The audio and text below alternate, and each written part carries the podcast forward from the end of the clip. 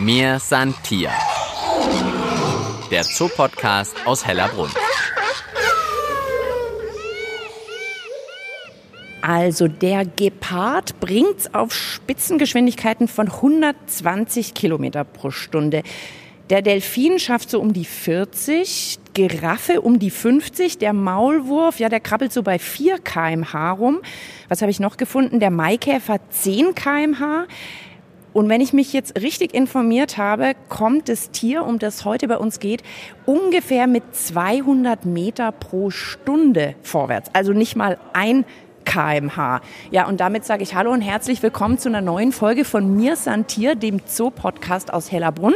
Ich bin's Tina Gentner und heute geht's bei uns um die Faultiere. Ja, ich bin gespannt, ob so eine gemütliche Folge wird, wie ich es mir jetzt gerade vorstelle.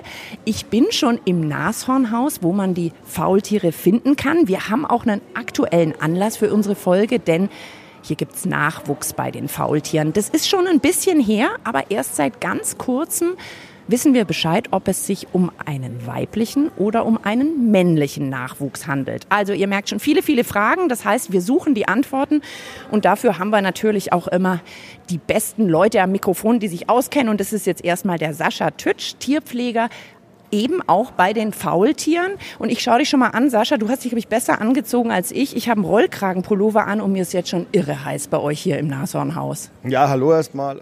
Ja, bei uns ist es natürlich schon immer ganzjährig, schauen wir immer, dass wir so zwischen 20 und 23 Grad haben, weil natürlich die Nashörner da, wo sie herkommen, auch das brauchen auch unsere Faultiere. Da ist schon immer gut, wenn man gewisse Wärme darin hat. Für uns ist es toll im Winter, im Sommer ein bisschen anstrengend, aber das gehört dazu.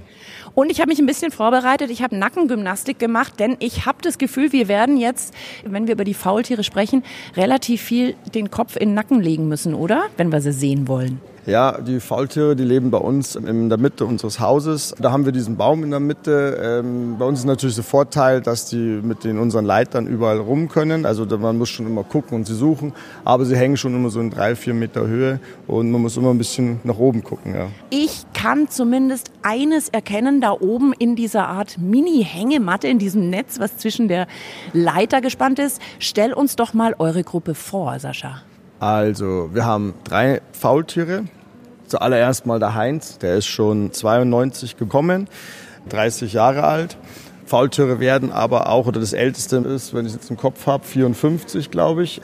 Also sie haben schon noch was vor sich. Dann haben wir die Maya, die ist 2015 geboren in Dortmund, ist damit jetzt acht Jahre alt. Wir hatten damals die Irene, die mit dem Heinz gekommen ist aus Zürich.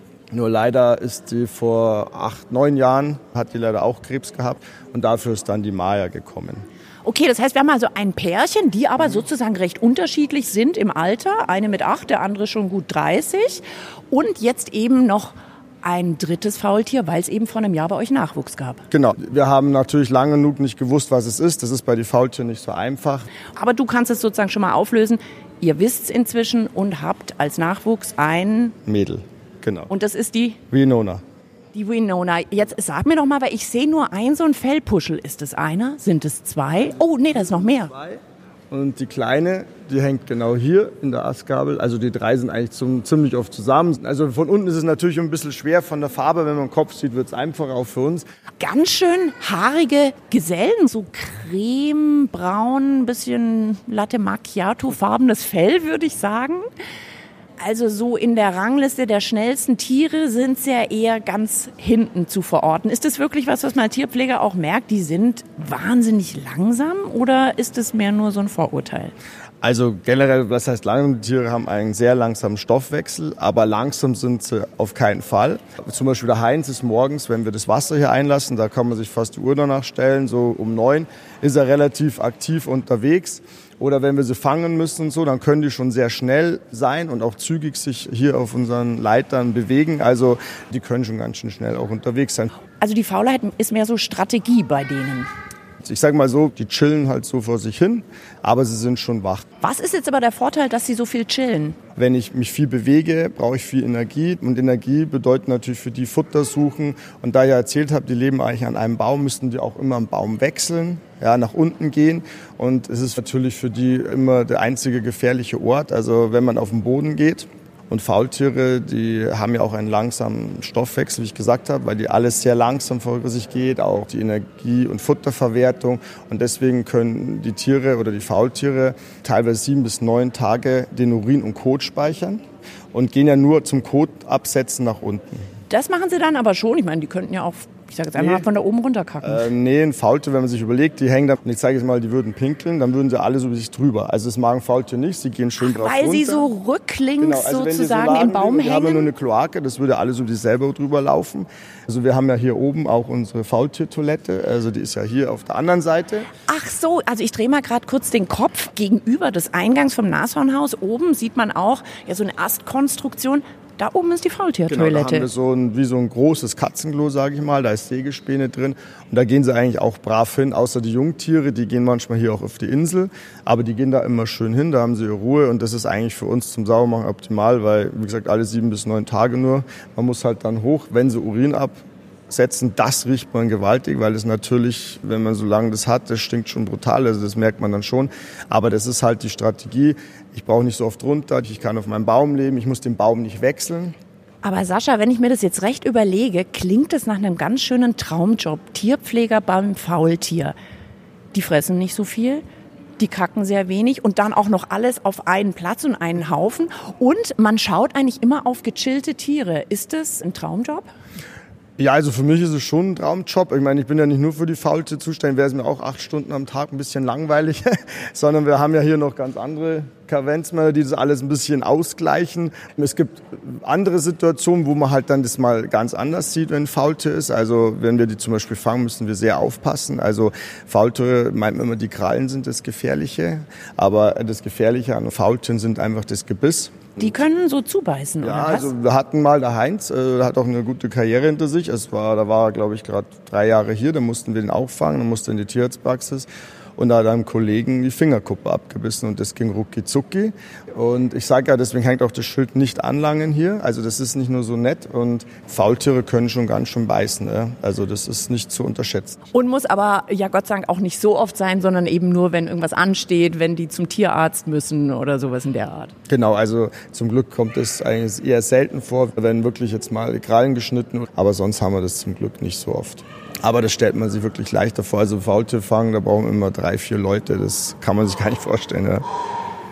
Und jetzt hören wir aber nicht im Hintergrund das Faultier, sondern wer macht sich jetzt gerade bemerkbarer? Also das ist der Pepino, das ist der kleinste von unserem Puzzleschwein und er möchte halt immer Aufmerksamkeit. Vielleicht wollte er auch nur sagen, er möchte auch in den Podcast, aber das haben wir ja schon gemacht. Also wenn euch die Pustelschweine interessieren, jetzt ein guter Moment, um darauf hinzuweisen, es gibt auch eine Folge über die Pustelschweine. Mir Santia. Der Zoopodcast aus Hellerbrunn. Einfach zu finden und zu abonnieren auf allen gängigen Podcast-Plattformen wie Spotify und iTunes oder auf der Website des Münchner Tierparks hellerbrunn.de. Ich schaue noch mal hoch, ob sich denn seit wir hier sind an der Stellung der Faultiere was verändert hat. Heinz liegt, glaube ich, immer noch in der Hängematte. Die Maya hat sich so, ja, so zwischen diese Taue ein bisschen eingehängt. Und der Nachwuchs, da muss ich ein bisschen weiter nach rechts, hat sich wirklich wie ein, ich würde sagen, Medizinball groß, so ein bisschen rund eingerollt und liegt, ja, wie in so einer Art Astgabel. Erklär uns doch mal die Technik, dass so ein Faultier jetzt so lange so ruhig und anscheinend so bequem im Baum hängen kann. Wie machen die das denn? Man darf nicht vergessen, beim Faultier ist alles ein bisschen andersrum. Also die Mägen und sowas sind natürlich nicht so wie bei uns, dass die oben drauf drücken, sondern dass das Herz auch nach hinten versetzt, dass der ganze Druck vom Magen nicht aufs Herz drückt. Also wie bei uns jetzt, wenn wir so liegen würden, würde natürlich irgendwann alles auf unser Herz drücken. Bei denen ist es ein bisschen verschoben, verseitlich. Also das heißt, die Organe sind ein bisschen anders angeordnet. Dann haben die Faultiere, die haben ja den Mittelscheitel, den wir alle am Kopf haben, am Bauch. Und das hat auch eine Ursache. Also wenn die im Regenwald leben, gerade zur Regenhauptzeit, würden die ja klitschnass sein. Ja? Und da läuft das Wasser halt an den Haaren so runter, deswegen ist der Scheitel am Bauch. So zu dem Thema, wo ich gesagt habe, alles ein bisschen anders bei denen. Ach, damit das Wasser, was sozusagen genau, auf den Bauch trifft. Die Haare runter, deswegen schauen die unten so wurschelig aus. Aber von oben, wenn man draußen ist, die Haare ganz glatt. Also Sie haben den Scheitel am Bauch, das ist ja natürlich schon mal total praktisch. Und dann hängen Sie sich mit Ihren Krallen an Ästen, Tauen und so weiter ein. Wenn wir uns festhalten würden, dann geht uns halt irgendwann die Kraft aus. Aber Faultiere können das Gelenk ein bisschen ausklicken, dass sie keinen Kraftaufwand betreiben müssen, um sich wohin zu hängen, sondern das geht dann automatisch. Jetzt hast du schon gesagt, also eigentlich spielt sich das Leben der Faultiere, ich sage jetzt mal in ja, drei, vier Meter Höhe ab. Wie ist es denn bei so einer Geburt? Heißt es, das Jungtier kam auch da oben zur Welt? Also das Faultier, die machen alles, alles in, der, in, den Bäumen, in der Luft. Also wie gesagt, die gehen nur zum Kot absetzen runter oder wenn sie den Baum wechseln müssen. Ich habe es leider auch noch nie gesehen. Also wenn ein Junges da ist, dann kommen wir morgens und da muss man natürlich auch ganz genau schauen, weil wie man sieht, man sieht da so einen Knäuel. Und da muss man genau hinschauen, die morgendliche Kontrolle. Und vielleicht sieht man dann mal einen ganz kleinen Arm oder irgendwas und dann wissen wir, aha, heute ist eins geboren. Und das ist dann am Anfang auch sozusagen in die Mama reingekuschelt und hängt an ihr dran? Oder wie ist es bei den Faultieren? Sagt die an Tag zwei so, jetzt musst du hier allein ganz faul durch den Baum klettern? Nein, also wir lassen die erstmal ziemlich lange in, in Ruhe. Das hängt ganz fest am Bauch. Das kann auch mal äh, bis zu zehn Monate bleiben, die werden immer größer. Aber das heißt, wenn ich als Faultier hänge und habe auch noch ein Jungtier, hängt es dann auch noch hinten an meinem Rücken oder ist es dann vorne auf dem Bauch, auf meinem Scheitel, wo eigentlich das Wasser abläuft? Nee, also die liegen immer genau auf dem Bauch, die Arme um die rum, so dass am Rücken, umso größer die wird, irgendwann sieht man natürlich schon auf der Seite, dass sie so hinten am Rücken hängen, aber die liegen immer am Bauch. Jetzt haben wir hier drin an Geräuschen eigentlich vorher nur die Pustelschweine gehört. Du hast es aber, glaube ich, angedeutet, die können schon auch Geräusche von sich geben. Die können sehr fauchen, also richtig äh, laut und das zeigen sie auch, wenn die grantig sind. Und dann quietschen die relativ laut, also das, das hört man auf jeden Fall. Also die haben dann sehr weinerliches Gequietsche, die Jungtiere. Du weißt natürlich, was ich jetzt frage. Kannst du es mal nachmachen? Nee. du bist schon so lange hier, hast du mir erzählt. Du hast ja, das Fauchen das, und Quietschen bestimmt schon gehört. Also das Fauchen geht schon mehr so, also aus, so aus der Kehle raus.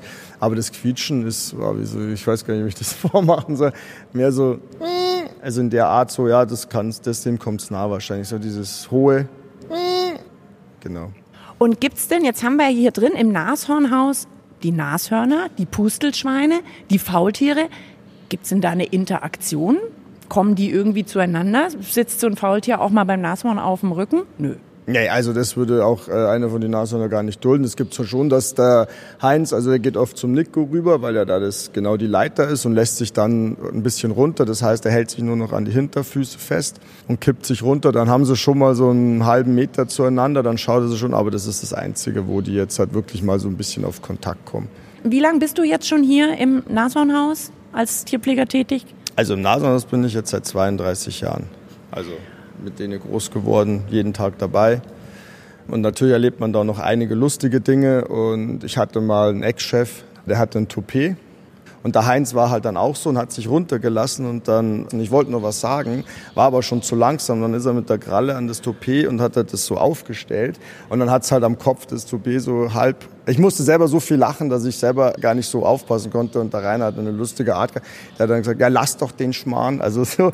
Und das war schon eine sehr lustige Geschichte, die, die ich so, wenn man es bildlich vor sich hat, immer wieder eigentlich zum Schmunzeln einlädt. Also wenn es sein muss, können Sie sich dann schon ein bisschen schneller bewegen und auch mal an einem Toupet kratzen. Ja, das können Sie allerdings. So, jetzt mach mal die Runde noch komplett. Man wird ja selber so ein bisschen langsam hier drin. Ich glaube, ich habe mich selten bei einer Podcast-Folge so wenig bewegt. Wir sind jetzt also in den letzten 15 Minuten, glaube ich, sieben Meter gelaufen. Jetzt schauen wir hier von rechts nochmal zu denen hoch. Oh, guck mal, da bewegt sich jemand. Ich sehe eine Schnauze, ich sehe zwei Augen und da kommt Ah, genau, der Kleine ist das. Da geht er ja, der geht jetzt rüber zur Mama, da ist er. Oh ja, jetzt hat er sich aber, da haben wir einmal nicht aufgepasst, einen guten Meter, würde ich sagen, fast bewegt. Ah, es ist nur Glück gehabt.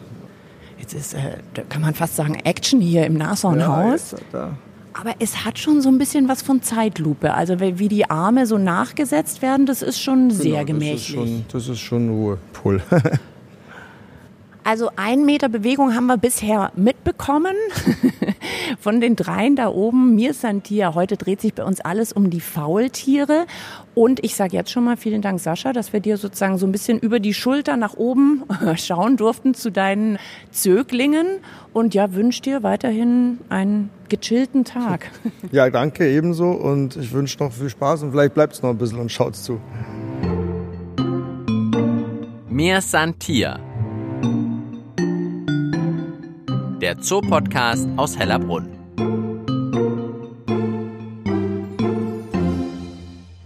Ja, wir sind immer noch im Nashornhaus, aber heute dreht sich bei uns alles um die Faultiere. Und ich habe jetzt noch jemand ans Mikrofon bekommen. Isabel Seierling ist bei mir, zoologische Volontärin. Hi, grüß dich, Isabel. Hallo, Tina. Schön, dass du da bist. Wir haben schon einiges über die Faultiere mitbekommen, aber ich will noch einige Sachen genauer wissen. Ich habe es am Anfang der Folge schon kurz erwähnt. Wir haben Nachwuchs in Hellerbrunn. Inzwischen ist auch klar, es ist ein Mädchen, die Vinona, aber das hat ganz schön lang gedauert, um rauszufinden, um was es sich denn handelt. Das musst du uns jetzt ein bisschen aufdröseln. Warum ist es denn so schwierig, bei den Faultieren rauszukriegen, haben wir es jetzt hier mit einem Männchen oder mit einem Weibchen zu tun? Ja, also es beginnt erstmal damit, dass das äh, Faultier, Jungtier, eine Zeit lang bei der Mutter wirklich am Bauch hängt und sich davon gar nicht wegbewegt bis es wirklich vom, vom Bauch der Mama abwandert, kann das eine Zeit lang dauern. Der Sascha hat es so schön vorhin auch schon gesagt, dass es bei der Vinona tatsächlich, glaube ich, zehn Monate gedauert hat, bis sie wirklich abgewandert ist. Das heißt, so lange können wir an das Tier nicht dran. Wir sehen es auch kaum, weil es sich eben auf dem Bauch der Mutter befindet. Und man merkt ja, wenn man jetzt hier hochschaut zu den Faultieren, ich stelle es mir wirklich auch ganz schön schwierig vor, in diesem ganzen Fell überhaupt so ein äh, Junges auszumachen. Ja, das stimmt. Da hast du auf jeden Fall recht. Man erkennt, glaube ich, nicht wirklich, wo Muttertier anfängt und wo Jungtier aufhört oder umgekehrt. Deswegen muss man immer warten, was die Geschlechtsbestimmung angeht, bis das Jungtier wirklich abgewandert ist, bis es fit genug ist, bis es stark genug ist, um alleine durch die Baumkronen sich zu hangeln. Und erst dann kann man es wirklich greifen. Man sieht das nicht wirklich gut. Die äußerlichen Merkmale von einem Faultier unterscheiden sich nicht wirklich zwischen Männchen und Weibchen. Das heißt, also wenn ich jetzt den Kopf in den Nacken lege und zu denen hochschaue, dass ich einen guten Blick an die intimen Stellen wagen könnte. Ich könnte es gar nicht unbedingt sehen. Nein, gar nicht, leider. Die haben nämlich so eine Kloake, wo man das überhaupt nicht erkennen kann von außen, ob das jetzt ein Männchen oder ein Weibchen ist. Und dafür brauchen wir einfach genetische Analysen und wir brauchen irgendwie erstmal das Tier, um an diese genetischen Analysen, um die überhaupt machen zu können, müssen wir irgendeine Probe vom Tier haben. Probe vom Tier klingt jetzt so ein bisschen experimentell. Tatsächlich mussten wir hier nur eine kleine Haarprobe von der Winona nehmen, damit wir das eben analysieren lassen konnten. Das heißt, jetzt steht auf jeden Fall auch der Name fest, Winona. Wir haben es im Podcast auch schon öfter gehört. Es gibt ja inzwischen die Regel in jedem Jahr mit einem anderen Anfangsbuchstaben. Äh, erklär uns nochmal auf. Ja, genau. Wir haben letztes Jahr das Jahr des Ws gehabt, deswegen Winona. Und dieses Jahr sind wir tatsächlich schon beim X angekommen, was uns wirklich vor ein paar Herausforderungen stellt, aber bisher haben wir so unglaublich kreative Pflegerinnen und Pfleger, dass das überhaupt kein Problem ist. Bisher haben wir wirklich tolle Namen für unsere Tiere. Sonst machen wir vielleicht hier auch einfach jetzt noch im Podcast einen Aufruf an die Podcast-Hörerinnen und Hörer, wenn euch kreative, tolle Namen mit X einfallen. Ich könnte mir vorstellen, man ist hier in Hellerbrunn dankbar dafür, denn auch dieses Jahr sind ja bestimmt wieder einige Tiergeburten, die anstehen und da könnt ihr vielleicht doch noch einige Namen mit X gebrauchen.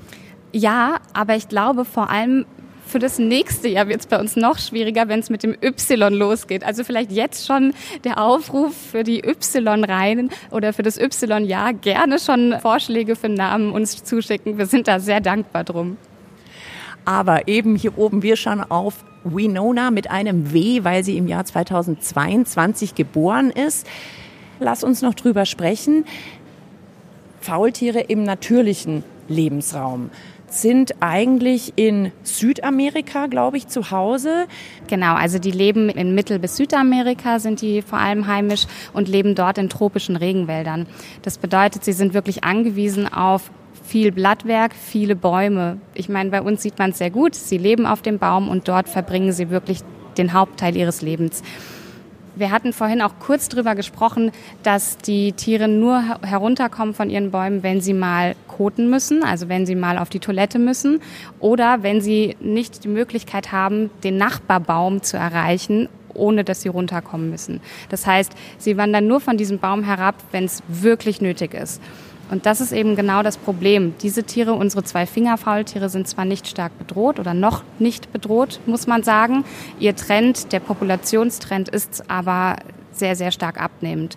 Der Grund dafür sind einfach wirklich die Zerstückelungen von dem Lebensraum. Das heißt, Regenwälder werden abgeholzt, werden anders genutzt. Und dann haben unsere Fingerfaultiere nicht mehr die Möglichkeit, ihren Lebensraum wirklich auszukosten. Sie haben keine Bäume mehr, auf die sie klettern können.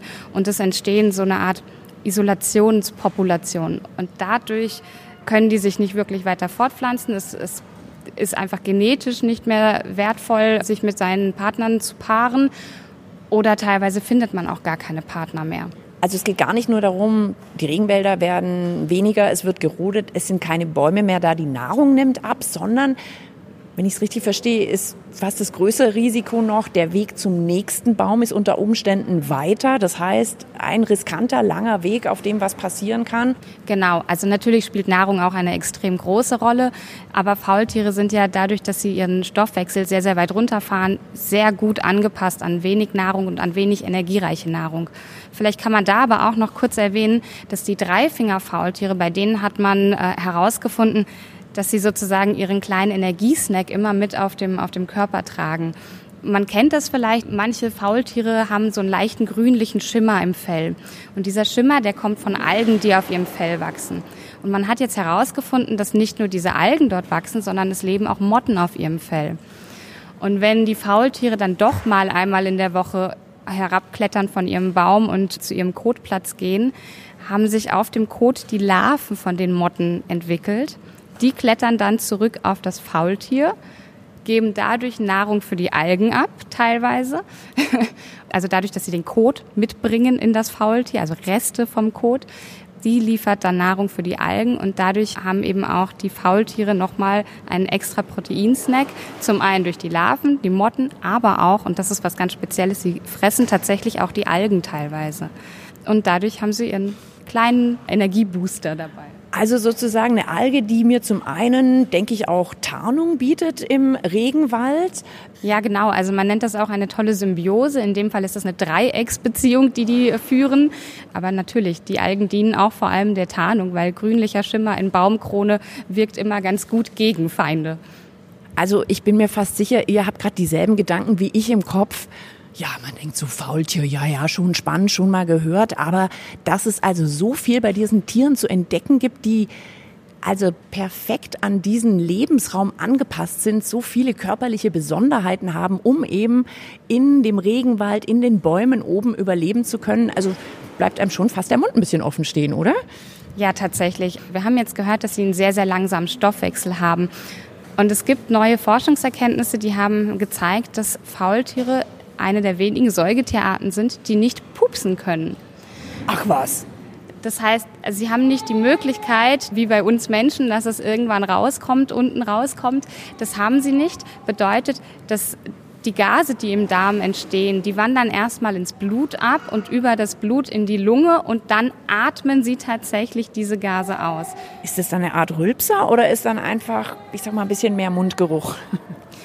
Ich habe noch nicht die Möglichkeit gehabt, wirklich daneben zu stehen, aber hören tut man es nicht. Es ist tatsächlich eher so, als würden sie ihren Pups einfach ausatmen. Kannst du denn jetzt schon sagen, wie geht's denn jetzt weiter? Ist denn hier genug Platz für drei Faultiere oder wird die Winona irgendwann in einen anderen Tierpark, in einen anderen Zoo umsiedeln? Der Platz wäre tatsächlich da, aber es ist eher so, dass wir nicht möchten, dass unser Heinz irgendwann Interesse an der Winona zeigt. Deswegen wird es auf kurz oder lang darauf hinauslaufen, dass die Winona uns verlassen muss. Aber das steht tatsächlich noch nicht fest und da haben wir auch wenig Mitspracherecht. Da gibt es das sogenannte Europäische Zuchtbuch, das ESB in dem Fall für die Faultiere. Und da werden wir uns mit den Koordinatoren zusammenschließen und dann werden wir erfahren, wohin die Reise für Winona gehen kann. Also, auf jeden Fall solltet ihr bald hier im Nashornhaus vorbeikommen, denn wer weiß, wie lange die Winona noch hier bleibt, wenn ihr noch einen Blick auf den Faultier-Nachwuchs erhaschen wollt. Bringt ein bisschen Zeit mit, kann man glaube ich schon sagen, oder? Ja, wir hatten ja jetzt auch das Glück, während der Aufnahme hier gerade so ein bisschen Bewegung wenigstens feststellen zu können und beobachten zu können. Also Zeit sollte man haben, Geduld sollte man haben und vielleicht kommt man aber auch einfach mal ein bisschen runter, wenn man sich die Faultiere so anschaut und ja, kann sich von denen ein bisschen was abschauen. Man kann sich auch hier reinsetzen, die Kopfhörer reinmachen und einfach diese Podcast-Folge hören und dabei hier hoch in den Baum schauen. Ich glaube, das wäre vielleicht auch eine gute Kombi. Ja, könnte man auf jeden Fall auch machen. Aber dann hört man vielleicht auch nicht unbedingt unser Pustelschwein. Das heißt, vielleicht doch einen Kopfhörer zumindest draußen lassen, damit man auch mitbekommt, was um einen herum passiert. Also, wir verabschieden uns aus dem Nashornhaus. Heinz, Maya und Winona da oben aus luftiger Höhe sozusagen und Isabel und ich hier unten. Isabel, vielen Dank. Ja, vielen lieben Dank dir, Tina. Ich wünsche dir jetzt noch viel Spaß und vielleicht sehen wir ja doch noch ein bisschen Bewegung. Bis bald im Tierpark Hellerbrunn. Ich bin die Tina Gentner. Mir san Tier. Der Zoopodcast aus Hellerbrunn.